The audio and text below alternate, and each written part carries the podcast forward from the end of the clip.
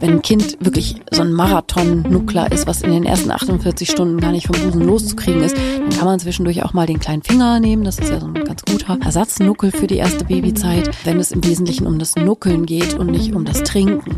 Aber so dieses, es darf nur zehn Minuten pro Seite oder es sollte mindestens drei Stunden dazwischen sein, weil sonst mischt sich da irgendwelche Milch und so ein Quatsch.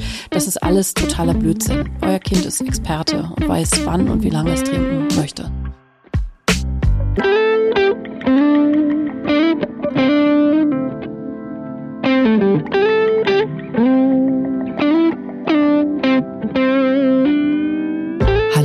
Hebammsalon, der Podcast für deine Schwangerschaft und Babyzeit.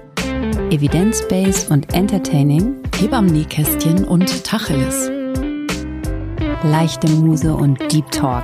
Und wir sind Sissy Rasche und Karin Dannhauer.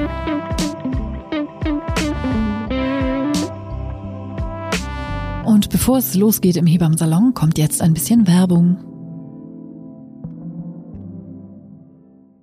Werbung und heute mit Veleda. Der Bauchnabel eures Babys ist eine ganz sensible Stelle. Schließlich war euer Baby durch die Nabelschnur dort mit euch verbunden. Und nach der Geburt gilt es, den kleinen Bauchnabel richtig zu behandeln, bis der letzte Rest der Nabelschnur abgefallen ist. Ich bin ja gespannt, wie du das siehst, Karin. Ich finde ja immer, also ich habe für, für mich jetzt in meiner Arbeit so entdeckt, je länger, also dass es immer besser ist, wenn man nicht so kurz abnabelt, Mhm. ähm, dass der Bauchnabel dann einfach viel, viel besser Mhm. abheilt. Also wenn das wirklich so die Nabelklemme, Ja.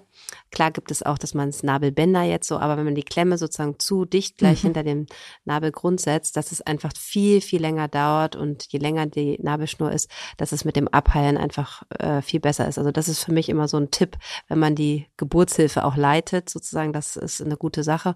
Und ansonsten ist beim Nabel einfach weniger ist mehr, ne? Immer.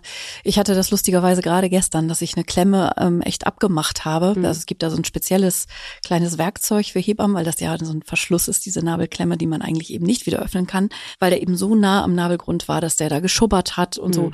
Das ist auch echt was, wenn ihr ähm, euer Baby bekommt, was ihr im Kreissaal auch fragen könnt, ob es möglich ist, dass das Baby so ein kleines bisschen, also ein paar Zentimeter reichen ja Mhm. oft schon, ähm, dass der einfach da sich gut bewegen kann, ohne dass die Klemme ähm, so nah an der Haut schubbert und dem Nabel auch keine Beweglichkeit ähm, lässt, weil die Beweglichkeit ja wichtig ist, dass der dann auch gut ähm, abfallen kann. Absolut. Für die Nabelpflege ist ja sozusagen eure Hebamme zuständig, die euch ähm, ja da begleitet in der Wochenbettbetreuung. Und wenn jetzt nichts ist, muss man einfach gar nichts machen. Sollte sie aber Auffälligkeiten feststellen, wird sie sich da mit euch ähm, individuell mit euch besprechen. Und dafür ist es aber gut, ein hochwertiges Produkt zu nehmen. Und wie zum Beispiel das WC7-Pulver von Veleda.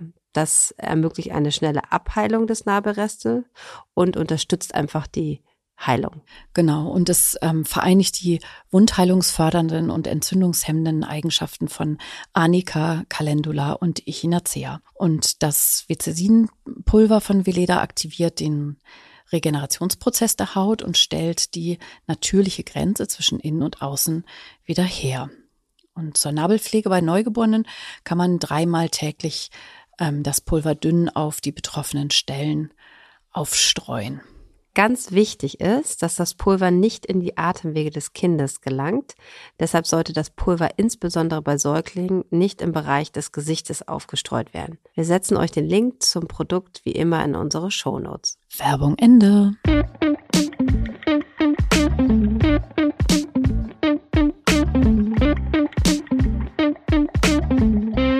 So, ihr Lieben, heute ist wieder Dienstag und mit einer frischen Folge für euch. Ähm, ausgeruht und ausgeschlafen sitzen wir hier im Studio. Ähm, hallo Sissy. Herzlich Sie hat mich noch gar nicht gefragt, ob ich ausgeschlafen Ich, habe, das habe ich jetzt einfach mal so gesagt, weil ich dachte, das weil ich so gut aussehe. weil du so unfassbar gut aussiehst wie immer.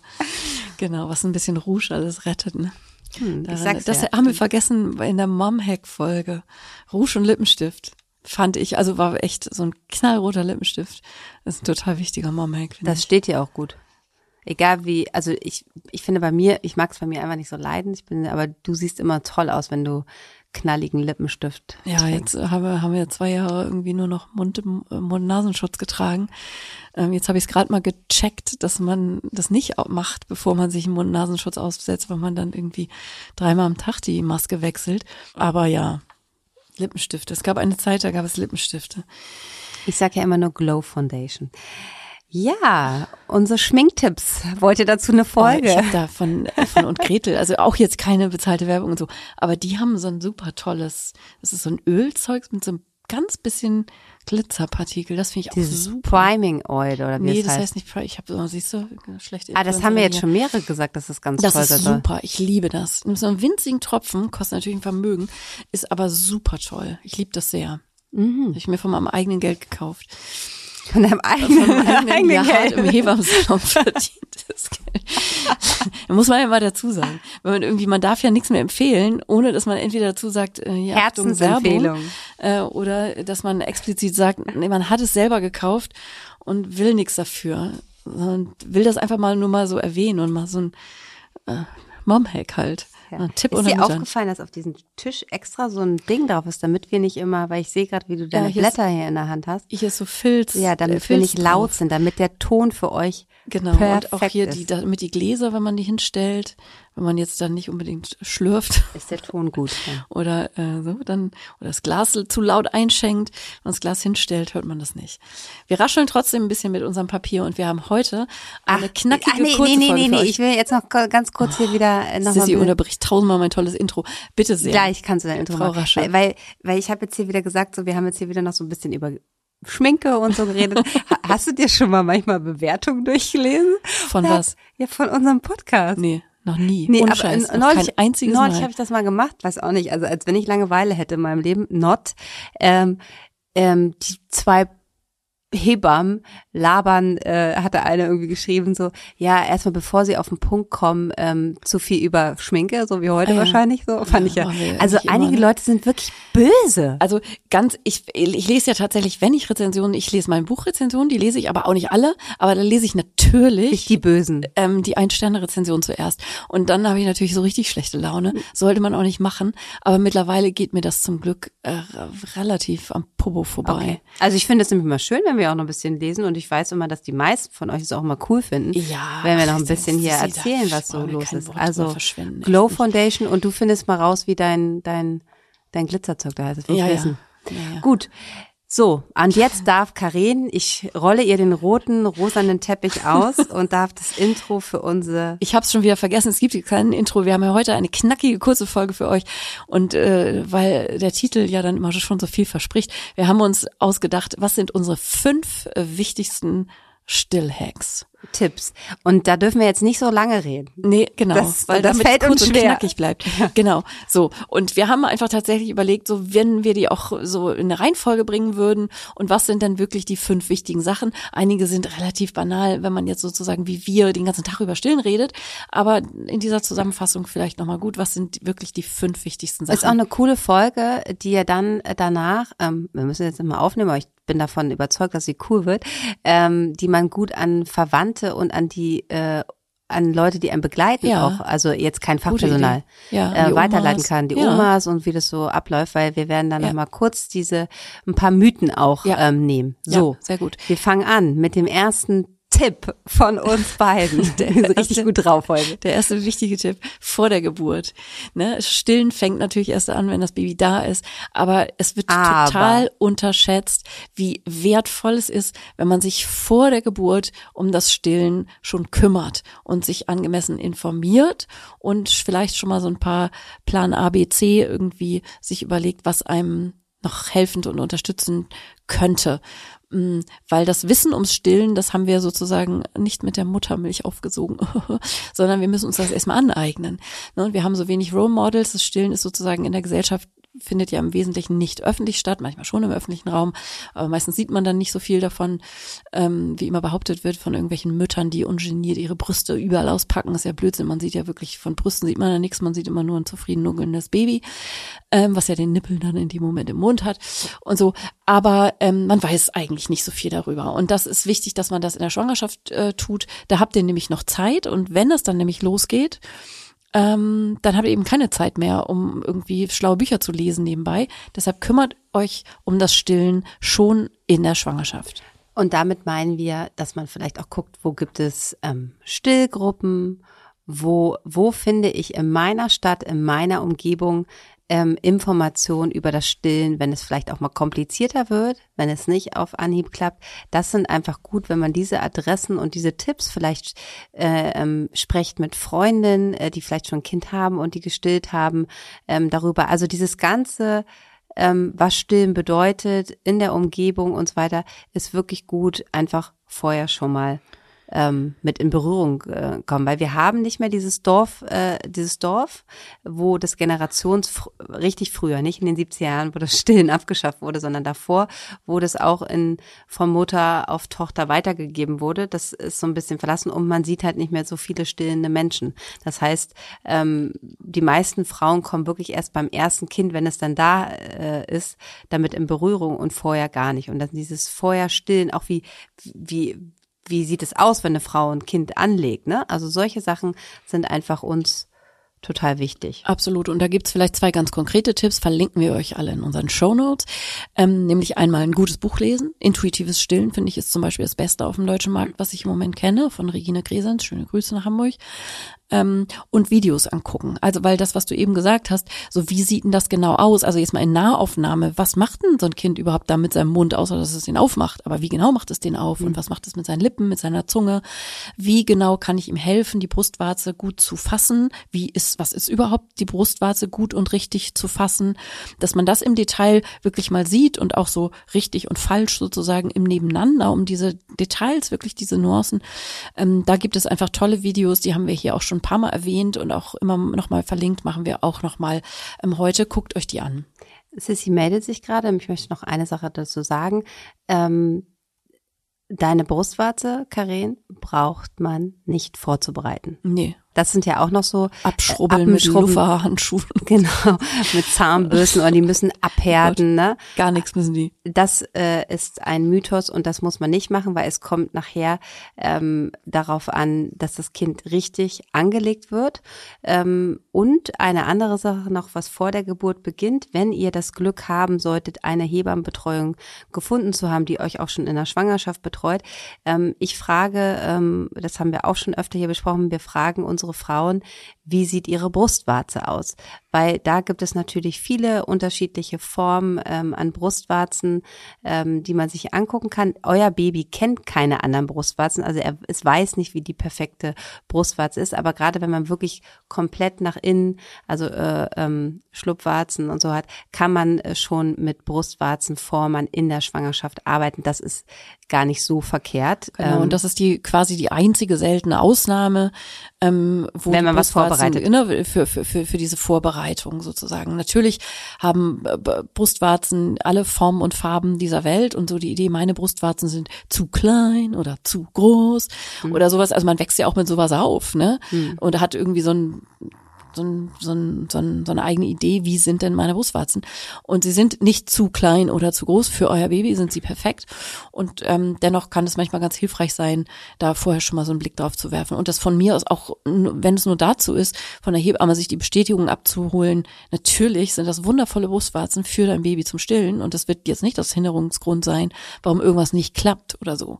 Ne, das äh, finde ich auch immer wichtig, dass man nicht sofort in so einem Defizitgefühl drin ist. Mein Körper ist mal wieder nicht gut genug und so.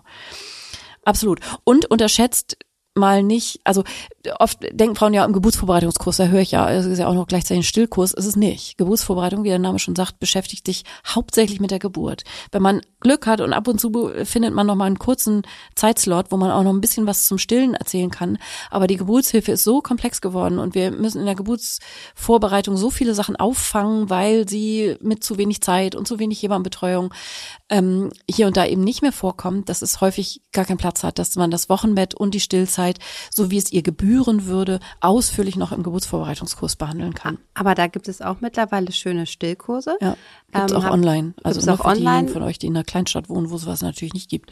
Und ähm, ich finde es auch einfach bequem online. Also nicht, Ja. wenn es jetzt, also das hat ja wirklich auch ein paar Vorteile bekommen. Klar, es ist natürlich schön, man lernt dann auch schon Men äh, Menschen kennen, aber trotzdem, dass wer da äh, Lust drauf hat, so ein Stillvorbereitungskurs ist auf jeden Fall zu empfehlen. Es gibt ähm, auch ähm, einen, den ich verlinken würde.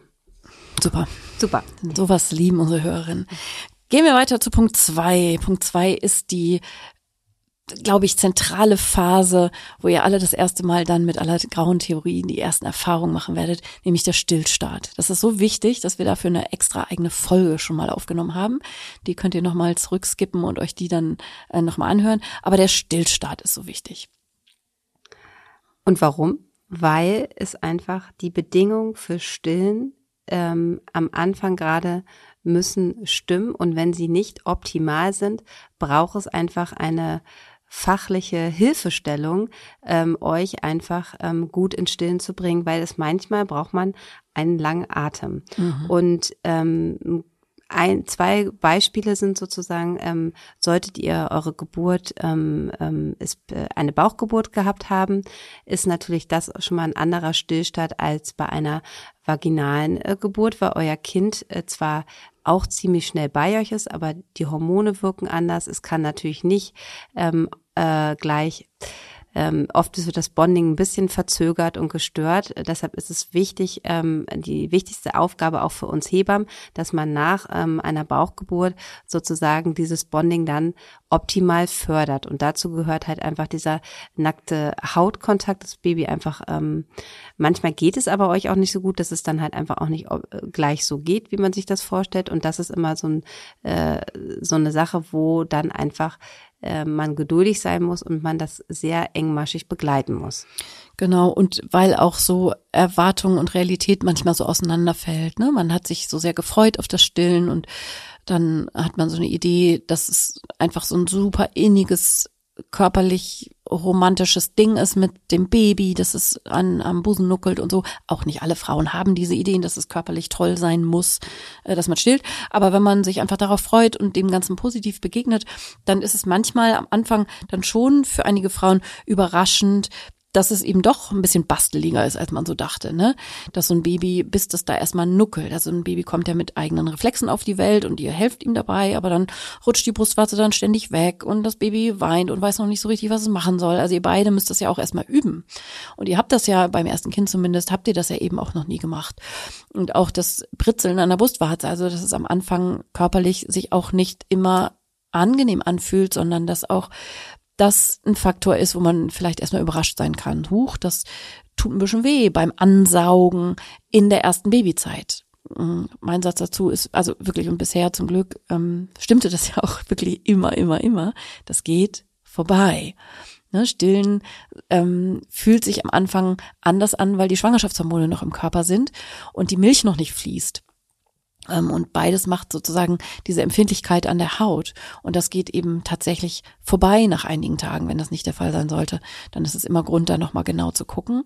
Ähm, Aber am Anfang ist manches dann doch ein bisschen anders, als ihr euch das sozusagen so naiv romantisch gewünscht und vorgestellt habt. Und ihr braucht da das, was du eben schon gesagt hast, manchmal einfach ein bisschen Geduld ähm, oder einen langen Atem, der meistens so lang gar nicht ist. Aber so die ersten ein, zwei Wochen der Stillzeit sind die Phase des Einübens. Und wenn das dann vorbei ist, dann wird es auch sehr schnell sehr viel einfacher und ihr braucht nicht mehr sieben Arme und fünf Und manchmal Stillkissen. dauert es auch einfach sechs bis acht Wochen und deshalb ist da wieder der Punkt, ähm, dass halt auch so diese Wochenbettbetreuung abgedeckt sind und dass diese zwei Wochen nach der Geburt ähm, Urlaub von eurem Partner oder Partnerin oft nicht reichen, weil dann ist meistens noch nicht alles so eingeruft. Das äh, kann sein, aber es gibt halt auch manchmal andere Verläufe und da braucht es halt einfach ganz viel Hilfestellung und dieses Umsorgtwerden von euch. Wichtig ist zu wissen, glaube ich, auch beim Stillstart auch einfach noch, dass Babys zu dem Zeitpunkt einfach super, super, super kleine Mengen trinken. Mhm. Ne? Das ist äh, ein Punkt.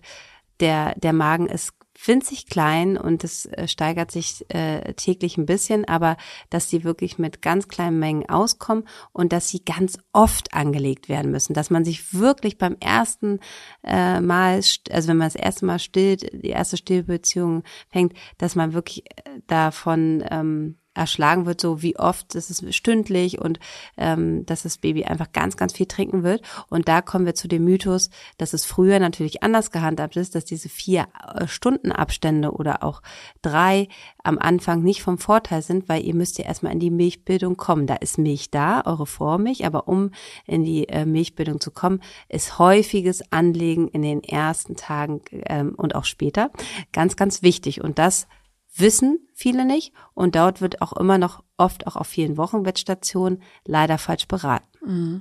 Also überhaupt jegliches Reglementieren, sei es im Abstand und manchmal aber auch in der, in, in der Dauer so, ne? Mhm. Was ja auch häufig noch gesagt wird, zu langes Nuckeln macht die Brustwarzen kaputt. Was so auch in dieser Weise nicht stimmt. Ne? Also es ist natürlich dann schon, wenn ein Kind wirklich so ein Marathon-Nuckler ist, was in den ersten 48 Stunden gar nicht vom Busen loszukriegen ist, dann kann man zwischendurch auch mal den kleinen Finger nehmen. Das ist ja so ein ganz guter ähm, sozusagen Ersatznuckel für die erste Babyzeit, ähm, wenn es im Wesentlichen um das Nuckeln geht und nicht um das Trinken trinken, ne, wenn eure Brust genug Stimulation erfährt. Aber ähm, so dieses, es darf nur zehn Minuten pro Seite oder es sollte äh, mindestens drei Stunden dazwischen sein, weil sonst mischt sich da irgendwelche Milch und so ein Quatsch. Das ist alles totaler Blödsinn. Das ist ähm, wichtig zu wissen, dass es da im Prinzip überhaupt keine Begrenzung gibt. Euer Kind ist Experte und weiß, wann und wie lange es trinken möchte. Und das ist dann auch richtig. Genau. Stillstart, noch ein Punkt, ähm, ist sehr, sehr viel Hautkontakt, das hatten wir auch gesagt. Mhm. Und da ist es auch gut, diese Ruhe zu haben. Diese Ruhe ähm, einfach für euch und dass da nicht im Stundentakt der Besuch angeklackert kommt, weil das ist ja auch was, was was diesen Stillstand dann hindert, weil man ist natürlich nicht vor jedem Familienmitglied oder vor jedem Freunden gerne nackt und liegt äh, so. Deshalb sollte man sich gerade in dieser ersten Woche, in den ersten zwei Wochen da auch wirklich genau überlegen, ähm, wie viel Besuch äh, tut uns gut, weil das auch natürlich auch mal sehr hinderlich sein kann für so einen guten Stillstart, weil dieser Körperkontakt einfach so wichtig ist für äh, dich und dein Baby.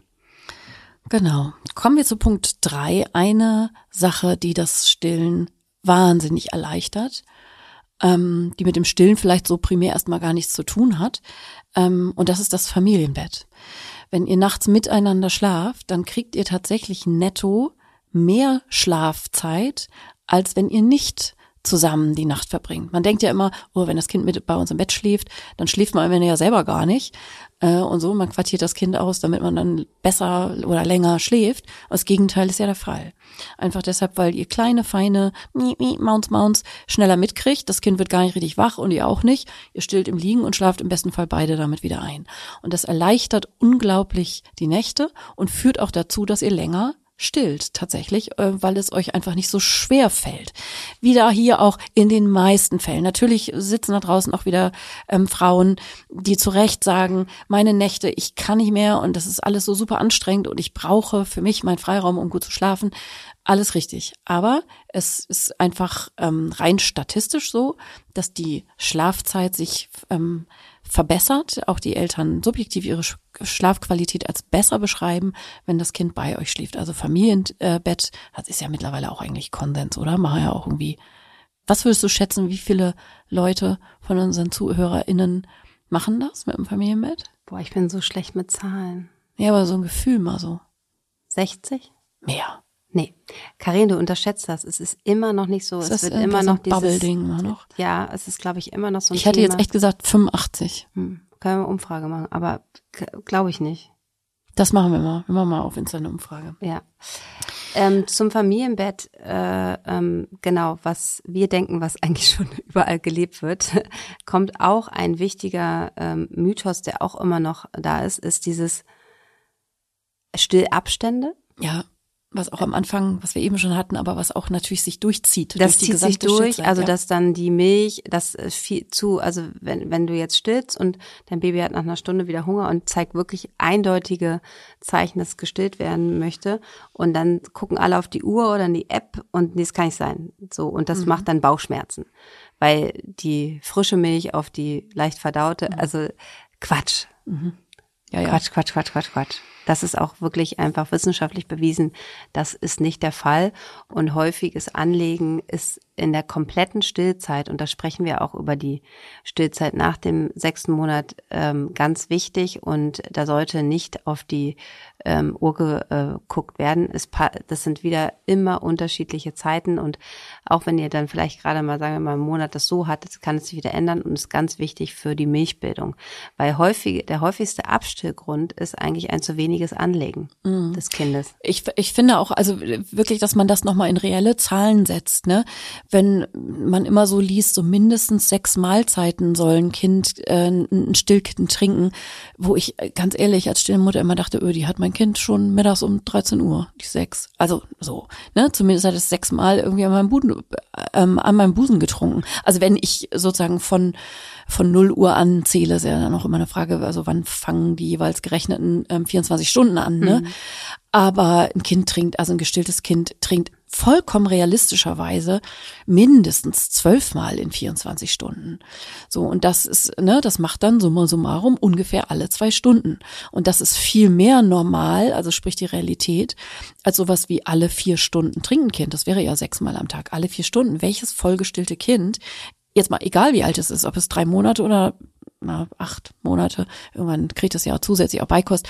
Aber welches Kind, was vollgestillt ist, trinkt denn bitte nur sechsmal am Tag? Ganz wenige, ganz wenige. Ganz wenige. Und vor allen Dingen ist es so, also ich kann ja aus Erfahrung sprechen, weil ich ja jetzt auch hier sitze und tagsüber, äh, vormittags gehe ich ja meist ein paar Stunden arbeiten. Das ist das Kind von meiner Mutter betreut, dass ich pumpe ab. Und ähm, dann ist es so, dass sie ganz klar, wenn sie sie mal nachmittags aufpasst, weil ich irgendwie was mit den Großen mache, ganz, da sagt sie, ne, da muss ich so viel Flaschen haben, dass also ja. äh, so viel Muttermilch haben. Ja. Das ist äh, ganz anderer Form. Das kommen wir mit verteilt. Ne, ne? ist nicht gleichmäßig ja. verteilt, aber sie merkt sofort, ab drei setzt die äh, Zahl um und sie braucht viel mehr Mengen. So, mhm. ne? Also deshalb mhm. kann man das gar nicht so in diesen in diesen äh, Rhythmus so gestalten. Mhm. Und ich finde wirklich und ich, ähm, und das erleben wir wirklich, dass dieses weniger Anlegen mhm. einfach ein super hoher Grund, ist der Milch nicht mehr da. Also das, mhm. diesen Stillrhythmus an euer Kind anzupassen, was ja, das für ein Bedürfnis zeigt, ja. ist super wichtig ja. für eine lange und äh, gute Stillzeit. Und, und sich da nicht von diesen ganzen Tabellen und Apps und so, also und das ist ja auch gerade für, für alle die, die eben Stillen und ähm, Erwerbsarbeit miteinander verbinden wollen, wo ja häufig dann die Kinder nicht mit anwesend sind, ebenso wichtig, ne, dass ihr natürlich stattdessen pumpt und dass ihr auch ähm, guckt, dass ihr die, wenn ihr so flexibel seid, wie du zum Beispiel bist, ob du deine Hausbesuche oder deine mhm. Termine vormittags oder nachmittags ähm, legst, ne, dass, wenn man das in dem Rahmen mitgestalten kann, dass ihr einfach guckt, wie ist denn das bei meinem Baby? Wolf mhm. mag ja auch Kinder geben, da ist es umgekehrt, dass der Vormittag, da machen die ordentlich Betankung, um dann irgendwie am Nachmittag weniger zu brauchen und so. Also, dass ihr da einfach guckt, ähm, wie sich das auch für euer Kind in seinem Biorhythmus und in seinen Bedürfnissen ähm, gut gut ähm, zusammenpasst, weil Flexibilität heißt ja immer sozusagen, also euer Baby ist von sich aus ja relativ wenig flexibel. Ne, die Flexibilität, dass ihr sozusagen so guckt, was unter diesen Bedingungen bestmöglich ähm, funktioniert, dass ihr da flexibel seid. Ähm, Finde ich auch nochmal total spannend. Also das mit deiner Mutter, ne, dass ihr mhm. sozusagen diese ja, Verabredung habt. Und das wir deshalb auch, auch immer vormittags den Podcast aufnehmen. und da, dass sie aber, wenn ihr sozusagen ne, arbeiten und stillen funktioniert, ähm, aber es braucht eine Organisation und ja. um, vor allen Dingen, da sind auch immer ganz viele erstaunt, wenn wir sagen, ja, die Milch wird weniger, die Milch wird weniger, weil in, sagen wir mal, vier Stunden seid ihr weg da hätte euer Kind ja wahrscheinlich schon zweimal getrunken. Und wenn man in diesen vier Stunden dann sozusagen die Brust nicht stimuliert, ist es ja ganz klar, wenn man jetzt nicht irgendwie jemand ist, der sehr, sehr viel Milch von Haus mhm. aus immer hat, ne, es gibt ja da auch Unterschiede, ja. dass ihr dann heute, und das ist ja auch, wenn ihr jetzt zum Beispiel ähm, irgendwo angestellt seid, ist es gesetzlich gesichert, dass mhm. ihr Zeit zum ähm, Stillen oder Pumpen bekommt. Und das, da muss man sich auch bewusst sein, das funktioniert alles, aber es ist eine Disziplin, da muss man halt gucken, was mhm. da für einen wichtig ist. Aber nur mal, dass es nochmal also dazu sie pumpt gesagt. immer schon im Auto an der roten Ampel Ampel ab, damit sie das zwischendurch irgendwie hingetaktet kriegt. ja, also manchmal ist es wirklich das ne, war Ironie. auf dem Klo oder sonst. Ja, okay, ich muss das immer dann nochmal markieren. Aber ne, also nicht umsonst gibt es ja solche Pumpen, die das erlauben, dass man sozusagen ähm, auch schnell und flexibel irgendwie sein kann und nicht da erstmal ein Gerät installieren muss und irgendwie mit 27 Komponenten irgendwie Wenn ich jetzt hier was ganz Persönliches sagen, mit mir ist es einfach unglaublich wichtig. Ne? Also für mhm. mich ist es so, ich liebe meine Arbeit und ich möchte stillen, ich liebe Stillen. Ähm, und deshalb ist mir dieser Aufwand mit diesem Gepumpe und so, und so schlimm ist es nicht. Ich bin da jetzt auch eingespielt, aber es ist wichtig, viele von euch wissen es einfach nicht. Mhm. Äh, und deshalb betone ich das auch mal, das funktioniert, aber es bedarf einer gewissen Disziplin ja. und dann, äh, ja. Und wenn man nicht und stillen Prioritäten möchte, einfach auch. Genau. Also so, ne? Das es kann auch, ja auch okay. jeder für sich entscheiden. Ja. Vierter Punkt. Wir sind heute so super strukturiert. I love it. Ähm, auch nochmal, immer wieder, wir können viele Dinge nicht oft genug sagen, ist, dass die Still, das Stillen im ersten Lebensjahr die Hauptnahrungsquelle eures Babys ist. Oder die Muttermilchersatzernährung. In jedem Fall Milch. Milch. Milch, Milch. Also, ganz, ganz wichtig. Und das könnt ihr auch bitte all euren Freunden, Verwandten und so weiter sagen. Hauptnahrungsquelle ist Muttermilch oder Muttermilchersatznahrung. Und die solltet ihr dann auch nicht, wenn ihr Muttermilchersatznahrung gebt, strecken, also weniger Löffel reinmachen. Auweia, das darf man nicht. Und die Beikost. Oder mehr reinmachen, damit das Kind länger schläft ja. oder so ein Quatsch. Ja. Ne? Also das ist wirklich, das darf man echt nicht machen. Ne? Also die, die, die Eiweißzusammensetzung zum Beispiel, die ist gemacht für euer Kind. Und die Zuckerzusammensetzung ist gemacht für euer Kind. Die Bauchspeicheldrüse und die Niere und all die Organe, die finden das überhaupt nicht super, wenn man da irgendwie mal denkt, oh, man könnte mal einen Löffel mehr oder weniger. Also je nach dem, was man damit jetzt irgendwie bezwecken will. Nicht machen. Genau, und deshalb ist der vierte Punkt für, also für ein erfolgreiches Stillen. Es kommt ja oft so, dass wenn man Beikost einführt, also wir sprechen jetzt über ähm, Beikost, die ja so ähm, ab dem sechsten, zwischen den sechsten und achten Lebensmonat, manchmal auch etwas früher, aber eigentlich ist sechster Monat sozusagen der Start dafür eingeführt ist, dass viele dann einfach denken und es nicht besser wissen, deshalb sagen wir es euch, dass dann das Stillen durch Brei oder äh, breifrei ersetzt werden soll und das ist nicht der Fall. Also ihr sollt trotzdem weiterhin ähm, stillen und oder halt Muttermilchersatznahrung haben. Das ist auch wichtig für ein weiteres erfolgreiches Stillen und es ist auch vorgesehen. Und da solltet ihr euch nicht durch falsche äh, Ansagen vom Kinderarzt, ne, da weisen wir wieder darauf hin, dass Kinderärzte, wenn sie sich nicht selber durch ihre Elternschaft oder Fortbildung damit beschäftigt haben, in ihrem Medizinstudium sich zwei zwei Stunden mit Beikost und Stillen ja, ja. Ähm, besch ähm, beschäftigt haben und da dann wieder wirklich auf Fachpersonen, die euch und eure Ängste da äh, nehmen können, auf die zugehen. Ganz, ganz wichtig. Genau, also ich sage jetzt nochmal diesen schönen Satz, Beikost und nicht Anstattkost. Ne, wir haben auch eine Beikostfolge natürlich schon aufgenommen, wo wir genau darüber nochmal ausführlich sprechen, ähm, dass es eben also wie du gesagt hast, es eben kein Ersatz ist, sondern eine Ergänzung. Ne? Und dass es erst, also dass es auch unterschätzt wird, so nach dem Motto, im ersten Lebenshalbjahr stillt man voll und im zweiten Lebenshalbjahr stillt man ab oder so. Das mag dann irgendwann so sein. Und wann ihr abstillt, ist sowieso eure Privatentscheidung. Aber die Idee, als würde das Kind jetzt plötzlich loslegen wie ein Scheunendrescher, weil ihr ihm einmal irgendwie einen Löffel Brei hingehalten habt, ähm, das ist eben nicht so. Also die rein biologische Hauptnahrungsquelle für ein Baby ähm, ist auch im zweiten Lebenshalbjahr immer noch Milch, in welcher Form auch immer. Kommen wir zu unserem Punkt 5. Und jetzt kommen wir zu so ein paar Tools, zu so ein paar Gadgets, zu so ein paar. Was äh, braucht Helfern. ihr für Stillen? Genau. Was sind so vielleicht auch Dinge, die man irgendwie so nicht vielleicht an jeder Ecke hört oder liest? Was ähm, können da ähm, Life-Changer sein oder was kann, was gibt es heutzutage so schickes, modernes?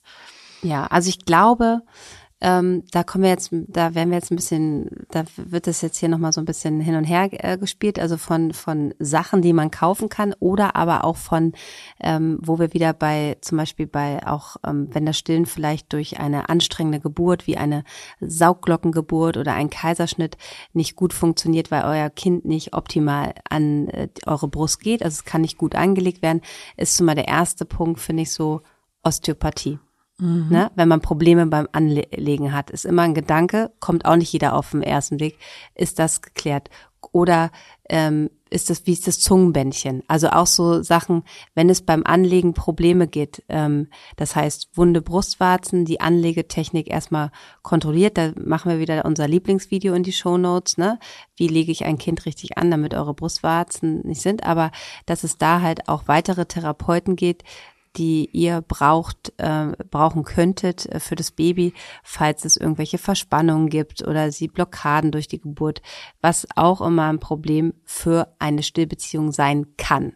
Genau, also im Sinne von, wenn irgendwas nicht gut klappt und von außen eigentlich sozusagen an, ne, das Kind ist hungrig, es möchte also trinken, ähm, aber es kann irgendwie nicht. Oder eben, was du gesagt hast, es tut besonders doll weh den Frauen. Dann ist es immer wichtig herauszufinden, warum ist das denn so? Und da den ganzheitlichen Blick zu haben, ne? Und da, wie du eben gesagt hast, andere Disziplinen möglicherweise auch noch ins Boot zu holen, ne? Kann, sei, kann das Baby seine Halswirbelsäule und seinen Kopf äh, Wirbelgelenk, also dieses obersten Halswirbelgelenk ähm, in der Verbindung ähm, zum Schädel, kann es das gut und frei bewegen? Wie waren die Geburtsbedingungen? Ähm, all, sie, all diese Dinge. Und es gibt eben auch ne, im Bereich des Mundes, ähm, sei es irgendwelche Paresen oder irgendwelche Zungenbändchen oder so, dass man da einfach nochmal ähm, auch Probleme beim Vakuum aufbauen. Ne? Ja, genau. Das, dass man genau. Mund öffnen ist auch Ja, eine Sache, ja. dass man, das kann man auch schon mit Babys üben, dass man, wenn die das nicht richtig den Mund öffnen, kann man auch nicht ähm, optimal anlegen. Also das ist, das sind erstmal so die Sachen, wo man erstmal noch, wo man ähm, Personal braucht. Das braucht einen kundigen Blick vor allen Dingen. Ja. Ne? Also wenn dann irgendwie die Nachtschwester sozusagen die Tür aufmacht im Dreibettzimmer und mal eben von hier bis zur Wand da guckt und das Kind sieht irgendwie so aus, als würde es da rumnuckeln. Also man muss wirklich, um die richtige Saugtechnik von einem Baby beurteilen können, genau hingucken und auch mal das Baby zum Beispiel am Finger saugen zu lassen, um zu gucken, was macht es denn da eigentlich mit seiner Zunge und seinem Gaumen. Und wenn es Probleme gibt, dann sowieso. Also da nochmal auf jeden Fall kundiges Fachpersonal zu Rate ziehen, immer eine gute Idee. Und dann gibt es auch noch Sachen. Es gibt Menschen, die haben wir, und es gibt dann auch noch Sachen. Und Sissi und ich sind ja großer Fan, ähm, zumal seit ähm, es das eben auch im Verleih gibt. Wenn Brustwarzen wund geworden sind, dann ist es, wie eben gesagt, und das schmälert das überhaupt nicht, wichtig zu wissen, warum sind die wund geworden und die Ursache zu beheben. Also oft eine noch nicht so gut eingeübte Saugtechnik vom Baby. So, wenn das Baby dann aber übt, weiterhin richtig und gut zu saugen, sind die Brustwarzen, wenn die einmal wund geworden sind, aber ja nun mal einmal verletzt. Und unter diesen Bedingungen, dass das Baby da ja auch weiterhin dran trinkt, mehrfach am Tag, ist es einfach hilfreich, zusätzlich die Wundheilung ähm, zu, zu beschleunigen, weil es ist nichts, ist der größte Cockblocker, wie man so sagt, ähm, beim Stillen, äh, wie die Brustwarze tut einfach verdammt weh, wenn da ein Baby dran saugt. Also dieser Moment, wo man irgendwie sagt, oh, ich weiß, gleich tut es weh, gleich tut es weh und man weiß, das Baby ist hungrig und will ja jetzt auch saugen und es ist nicht da, ähm, ist die Heilung zu unterstützen, zum Beispiel mit einem Softlaser. Und die sind eben sehr, sehr, sehr, sehr, sehr teuer. Deshalb haben ganz, ganz, ganz, ganz, ganz wenige Hebammen haben so ein Gerät, weil sie natürlich auch nicht von der Krankenkasse bezahlt wird, die Brustwarzen zu lasern. Aber man kann die neuerdings ausleihen. Ihr könnt sie ausleihen. Genau, ihr könnt die ausleihen. Ihr könnt da einfach softlaserverleih.de Verlinken wir. verlinken wir euch. Ähm, könnt ihr euch so ein Ding nach Hause schicken lassen und ihr habt das dann am nächsten Tag, habt ihr das zu Hause, kriegt eine super tolle Beratung dazu. Also ihr kriegt Infomaterial, könnt aber auch dort anrufen und fragen. Eure Hebamme kennt sich möglicherweise auch damit aus. Ihr könnt das selber machen oder ihr könnt eure Hebamme bitten, das, das zu tun oder beides. Und das Schöne ist halt einfach, ihr könnt es dann halt auch zweimal am Tag machen, weil Genau. es ist natürlich besser gerade, ne, jeder, jeder der schon mal wunde Brustwarzen hatte, ähm, der weiß, dann braucht man das jetzt und nicht erst in zwei Wochen und die Termine sozusagen, dass jetzt, wenn ihr eine Stillberaterin oder eine Hebamme findet, die das macht, dann ist es natürlich zu euch zu kommen und so weiter. Das ist natürlich auch eine logistische Sache immer oder ihr auch dahin zu fahren, wenn ihr im Frühwochenbett seid. Also einfach alles nicht so einfach. Und von daher ist es einfach toll, ähm, sozusagen, wenn ihr das zu Hause ähm, selber machen könnt und sogar zweimal am Tag, so dass ihr diesen Laser gar nicht lange brauchen wird. Und wenn dann sozusagen die Ursache, warum eure Brustwarze grund will und es nicht mehr dazu kommt, haben wir hier eine Heilungsunterstützung und ihr könnt die Ursache ähm, vom Anlegen optimieren, dass es dann einfach dann auch das Thema durch ist. Und es ist auch laientauglich, ne? Also es gibt verschiedene äh, Einklassifizierungen, auch so, weiß was ich, medizinische Geräte, Technikverordnung und so gibt's natürlich alles. Ähm, es gibt Profi-Geräte, die dürfen auch nur Menschen anwenden, die fachkundig sind. Ähm, Strahlenschutzverordnung ist auch noch was. Ähm, aber es gibt eben auch Laiengeräte, die sozusagen von der Wellenlänge ein kleines bisschen anders sind, aber eben auch ähm, absolut tauglich sind für jegliche Form von Verletzungen, wie zum Beispiel an der Brustwarze, auch Dampfverletzungen oder ähm, Bauchgeburt, Narben kann man damit super lasern, bis hin zum Herpes und zu zu- nach einem gezogenen Weisheitszahn. Milchstau. Milchstau. Also alles, wo ihr euch vorstellt, wo das Gewebe, ähm, wie sagst du immer so schön, das ist irgendwie Red Bull für die Zellen oder irgendwie sowas, ne? Ja, Red Bull, dass die einfach die Zellen sich schneller regenerieren und heilen können und das ist halt einfach, das aktiviert man halt mit diesem ähm, Laser. Wo wir bei wunden Brustwarzen sind, ist es einfach auch äh, wichtig, dass ihr, bevor ihr anlegt, ähm, euch immer ein bisschen äh, äh, Muttermilch vorher auf die, die Brustwarze benetzt, weil die die Muttermilch hat auch einen äh, Schutz, so dass es wie so eine, wie so eine kleine, wie, wie, kleine, wie so eine kleine ja, Schutzschicht darüber ist, so dass halt ähm, eine trockene Brustwarze reißt natürlich schneller wieder ein als ein, äh, eine Brustwarze, die leicht mit Muttermilch benetzt ist. Und auch hier kommt ähm, Nippelbalm auch, in, ne, dass man damit auch pflegen kann, weil Brustwarzen sollen nicht trocken sein, dann reißen sie einfach schneller wieder ein. Und wir kennen es selber alle, wenn man nachts ähm, sehr, sehr viel stillt und das ist dunkel und man dann das Anlegen nicht ähm, optimal macht, das ist ja jedem schon mal passiert, dann hat man morgens sozusagen das Ergebnis und da brauchst dann dann doch gerade in den ersten Wochen doch etwas mehr Pflege. Und da gibt es unterschiedliche Sachen. Nippelbalm ist gut zu haben. Es gibt noch ähm, Silberhütchen, die auch vielen Frauen sehr gut helfen. Erstmal, weil sie auch so ein Schutz sind, ne, dass man nicht irgendwo immer gegenkommt, wenn man auch der feinste BH, mhm. ähm, die feinste Seide mhm. irgendwie, ne? Der dann, Luftzug reicht ja, manchmal schon. Genau, bei einigen äh, Frauen, die so empfindlich sind, sind dann die Silberhütchen, die die auch genau das unterstützen. Ähm, sie fördern feuchte Wundheilung und lassen deine Brustwarzen nicht austrocknen mit einem Tropfen Muttermilch. Und es ist halt einfach wie so ein Schutz, dass man da nicht gegen schubbert. Mhm. Genau, also Wunde Brust war so ein Riesenthema. Das war auch, also ich finde ja auch die Multimam-Kompressen ja. toll. Die kann man im Übrigen durchschneiden. Mhm. Also die sind einfach relativ teuer, die sind so einzeln verpackt. Und meistens reicht es, wenn man so eine, so eine halbe sozusagen pro. Brustwarze mhm. irgendwie benutzt. Und ähm, mein Nippelbalm natürlich. Also es ist wichtig, dass ihr einfach gute Sachen, also keine Vaseline auf eure Brustwarze schmieren oh, oder so. Ne? Es gibt einfach auch da große Unterschiede in der Qualität. Ähm, Lanolin ist häufig ein Bestandteil, das ist auch nicht vegan. Shea Butter ist häufig ein Bestandteil. Ähm, also diese Dinge, ähm, dass ihr auch Brustwarzen auch pflegt. Zu den Multimam-Kompressen würde ich nur eine Sache, glaube ich, sagen, ist wichtig. Wenn man die zu lange benutzt, ist es so, dass einige Brustwarzen davon weich sehr werden. weich mhm. werden. Ja und dann so sapschig und das auch manchmal ein Sor, also ein mhm. Pilz begünstigen kann. Da muss man so ein bisschen, dass man da auch mal im, im Wechsel arbeitet. Ne? Mhm. Die haben zwar ein sehr gutes Gefühl, aber äh, man merkt das, wenn diese wirklich richtig weich und also so, ja, sapschig Also wenn ihr damit länger zu tun habt, ne, also üblicherweise sind wunde Brustwarzen ja eine Sache von ein, zwei Wochen, so. Also ich sage das jetzt mal so, die absoluten meisten so. Ich weiß, jetzt schreiben wieder auch ganz viele ich Frauen, dass es irgendwie sieben Wochen oder acht Wochen gedauert hat und so. Ne? Das kann eben auch natürlich so sein. Aber gerade wenn es so lange dauert, ist es eben wichtig, dass man ähm, auch so ein bisschen guckt, was man macht und was hilft. Also das heißt nicht, dass man jeden Tag die Strategie wechselt und jetzt nee. nochmal dies und noch eine andere Salbe und so, aber dass man dann auch ein Gespür dafür kriegt, was tut einem gut. Und das sind durchaus unterschiedliche Sachen. Ne? Die einen Frauen schwören auf Produkt X und die anderen auf Produkt Y. Für die einen ist ein Silberhütchen total toll, für andere hat die ultimative Salbe irgendwie den Durchbruch gebracht, für die nächste war es das Lasern. Ne? Also dass ihr da irgendwie, ihr seid ja im besten Fall auch in fachlicher Begleitung eurer Hebammen. Ähm, wenn nicht, dann müsst ihr euch da selber durchwurschteln und habt hier zumindest ein bisschen Anhaltspunkte bekommen. Ähm, aber das muss man eben auch immer so ein bisschen gucken. Bringt das, was ich da jetzt mache, bringt das auch einen guten Effekt? Ja. Ein, einen letzten Punkt dazu, was man noch bei Brustwarzen ist, ist auch so ein, so ein Hack.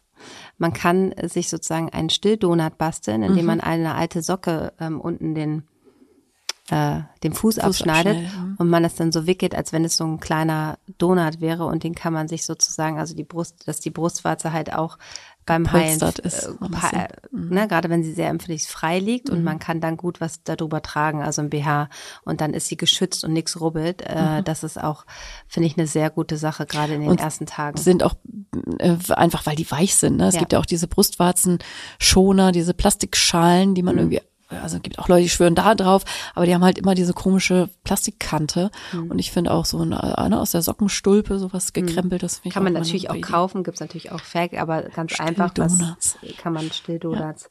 machen. So, das sind so die Tools, ähm, bei, ähm, bei wunden Brustwarzen. Aber eine Sache haben wir dann vergessen. Da kommt auch ähm, die für weitere Stillsachen, die Rotlichtlampe hatten wir schon mal. Ja, Genau, Rotlicht finde ich auch immer gut. Bin ich auch ein großer Fan. Müsst ihr ein bisschen aufpassen, dass euer Baby nicht da reinguckt, ne? Nee. dass ihr sozusagen das macht, wenn das Baby nicht äh, am anderen Busen gerade trinkt zum Beispiel oder so, ne? Weil das eben auch Infrarotwellen sind, die sind für die Nesthaut, äh, Nesthaut, Netzhaut ähm, nicht so super geeignet, also nicht wie bei den kleinen Ferkelchen oder so das Baby unter die Rotlichtlampe legen, sondern ähm, genau hat auch eben eine heilende Wirkung, finde ich auch immer super. Ist meistens auch super angenehm, ne? Weil Angenehm. Diese Wärme auch so toll. Und dann zum nächsten Problem, wenn zum Beispiel Milchstau ist, da ist die Rotlichtlampe super auch Ja. für die Heilung. Ja. Und ähm, auch ein Hack ist sozusagen, falls ihr ein Klitoris, äh, Klitoris-Vibrator habt oder ähm, das kann man auch mit einer ganz weichen elektrischen äh, Zahnbürste machen. Das heißt, wenn man Verhärtung in der Brust hat,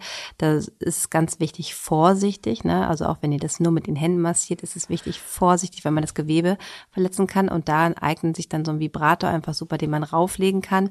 Der hat eine einseitige Vibration, die es leicht löst, diesen Milch, äh, äh, wenn sich da was gestaut hat. Oder halt mit der elektrischen Zahnbürste ist auch noch so ein so ein kleiner Tipp, der Genau, super kann man ist. auch durch die Klamotten machen. Aber, ne, also die Hebamme hat gesagt, wie ich soll einen Vibrator kaufen. Könnt ihr dann jetzt irgendwie losgehen. Mhm. Ne, ähm, medizinische Indikation. medizinische Indikation ist. Genau, also ne, das löst einfach, also wie Sissi schon gesagt hat, wenn ihr immer wenn man wieder einen Milchstock kriegt oder einfach so einzelne Zonen, oft sind das so die Außenseiten der Brüste, weil da einfach mehr Drüsengewebe drin ist, die immer mal wieder verhärtet sind oder knubbelig sich anfühlen oder so. Mit so einem Aufliege-Vibrator heißt ihn, glaube ich, auch, ähm, kann man einfach immer so diese Stellen so ein bisschen, so ein bisschen locker schuckeln. Auch da gibt es jetzt schon Locker machen. nur die dafür produziert wurden. Ne? Ja, natürlich, da steht dann nicht äh, Klitoris-Vibrator drauf, sondern Nee. Milchstaulöser oder Ja, was. ja, also, ja, klar. Ja, gibt es. Ja, ja, bestimmt. Also klar, gibt es. Ähm, so, also es ist das gleiche Prinzip und eben auch bei einer ähm, elektrischen Zahnbürste. Da finde ich manchmal auch ganz gut, die umzudrehen, also die glatte Seite sozusagen dann zu nehmen und nicht die bürstige Seite Ja, sozusagen. auf jeden Fall. Ähm, ne, oder eben durch die Klamotten, aber so diese, oder manchmal reicht auch der Griff schon von so einer ähm, Zahnbürste, das so einfach so ein bisschen so auf, auf diese Stellen zu legen, dass das ähm, vibriert sozusagen die, die, die gestauten Bezirke frei, kann man zur Unterstützung von dem Milchstau immer noch ganz gut nutzen. Das sind so die Sachen, die erfahrt ihr nur im Hebammensalon. Mhm, das stimmt. ähm, dann ist ja immer so ein Riesenthema, so, brauche ich ein Stillkissen, brauche ich kein Stillkissen, so, ne? Auch da gehen natürlich bei euch die Meinung. Es Ja. gibt Leute, die brauchen einfach ihr Stillkissen. Ja. Und schleppen das überall mit hin. Schleppen das überall mit hin, genau. Es gibt auch diese großen Teller-Stillkissen, das ist Ich hatte echt nie eins, ne? Stillkissen. Ich nutze auch, also es, es ist ganz schön, also ich finde, wenn man jetzt so zu Hause und auch im Bett liegt, dass man was unter den Armen hat, ne? Klar, ich hatte natürlich Ne? Kissen. Ich habe mir Genau. das gut gepolstert. Das hieß dann nur nicht Stillkissen. Ich hatte so ein 40 mal 80 oder 40 mal 60 oder so, also so ein längliches, Ja, schmales weiß, hm. Kissen, was ich mir so auf den Schoß gelegt habe oder eben an die Seite, je nachdem, wie rum ich ihn, äh, ne, und das war auch richtig gut gefüllt. Das ist, glaube ich, das Allerwichtigste, dass es eben nicht ein Federkissen ist, Hm. wo alles rein versinkt, sondern das ist stützende, stabilisierende Kissen, dass ihr euren Ellbogen entspannt ablegen könnt, damit ihr euren Nacken nicht auch noch zusätzlich belastet. Und es gibt manchmal diese kleinen Stillkissen, Ja, jetzt, also so mm, eher so American. kleineren, die sind, Genau, die, sind so einfach unter den Arm klemmen, so ein bisschen. mm. Das ist Ja. schon, schon ganz praktisch. Aber trotzdem ist es auch eine Sache, ihr solltet auch lernen zu stillen, ohne dass ihr ein Stillkissen bereit habt. Klar, ne? wenn man immer so ein 1,50 Meter langes Dinkelspelzkissen, was sau schwer ist und wo man immer erstmal an der, am einen Ende schütteln muss, damit das ins andere reinrutscht und so. Bis dahin habe ich längst fertig gestillt. Ja. Äh, so, ne, das, und genau, das dann überall mit hinzuschleppen, ist dann auch nicht so kompatibel. Aber, Also, ähm, also Situationen, ähm, wo man unbequem stillt, gibt es, sollten nicht die Häufigkeit sein. Mhm. Ansonsten ist es ganz wichtig, auch für äh, immer dafür zu sorgen, dass eure Füße gut abgestützt sind, dass ihr gemütlich sitzt, damit die Milch gut fließen kann. Aber jeder ähm, weiß es, dass es auch Situationen gibt, wo es mal nicht ganz so bequem ist, ist dann auch in Ordnung. Aber hauptsächlich solltet ihr da für euch rausfinden, ähm, was äh, für euch bequem ist. genau. So, und das sind eigentlich so die fünf wichtigsten Schnelltipps von uns, worauf ihr achten solltet. Zu allen Punkt, Unterpunkten haben wir Folgen schon gemacht, wo wir natürlich noch äh, in die Tiefe reingehen, warum Muttermilch so unfassbar toll ist, Ja. ähm, wie der perfekte Stillstand ist, die Beikostfolge, das nächtliche Stillen und Stillen überhaupt. Aber das mal so kurz und knackig äh, zusammengefasst für euch, das sollte diese Folge sein und vor allen Dingen zum Weiterleiten an eure Freunde und Familie. Genau. Und ihr könnt, das ist vielleicht auch nochmal ein kleiner Hinweis, und ähm, auf unserer Website ähm, www.hebammensalon.de, da gibt es auch eine Suchfunktion. Und wenn ihr da Stillen eintippt, dann kriegt ihr automatisch alle Stillfolgen ähm, rausgeworfen und könnt dann bei Spotify und Co. dann einfach schneller scrollen, wenn ihr wisst, Folge 17, das habe ich mir jetzt ausgedacht, äh, und Folge 38 oder so, dann ähm, findet ihr die Folgen dann einfach schneller wieder, wenn das gerade euer Thema ist. Genau. Wir bedanken euch uns, wir bedanken euch, wir bedanken uns für eine äh, fürs Zuhören und freuen uns auf eine neue Folge mit uns und wünschen euch erstmal eine gute und schöne Woche. Bis zum nächsten Dienstag. Tschüss. Tschüss.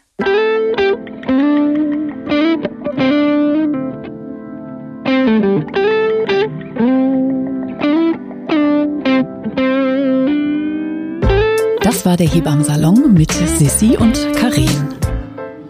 Produktion, Redaktion Julia Knörnschild.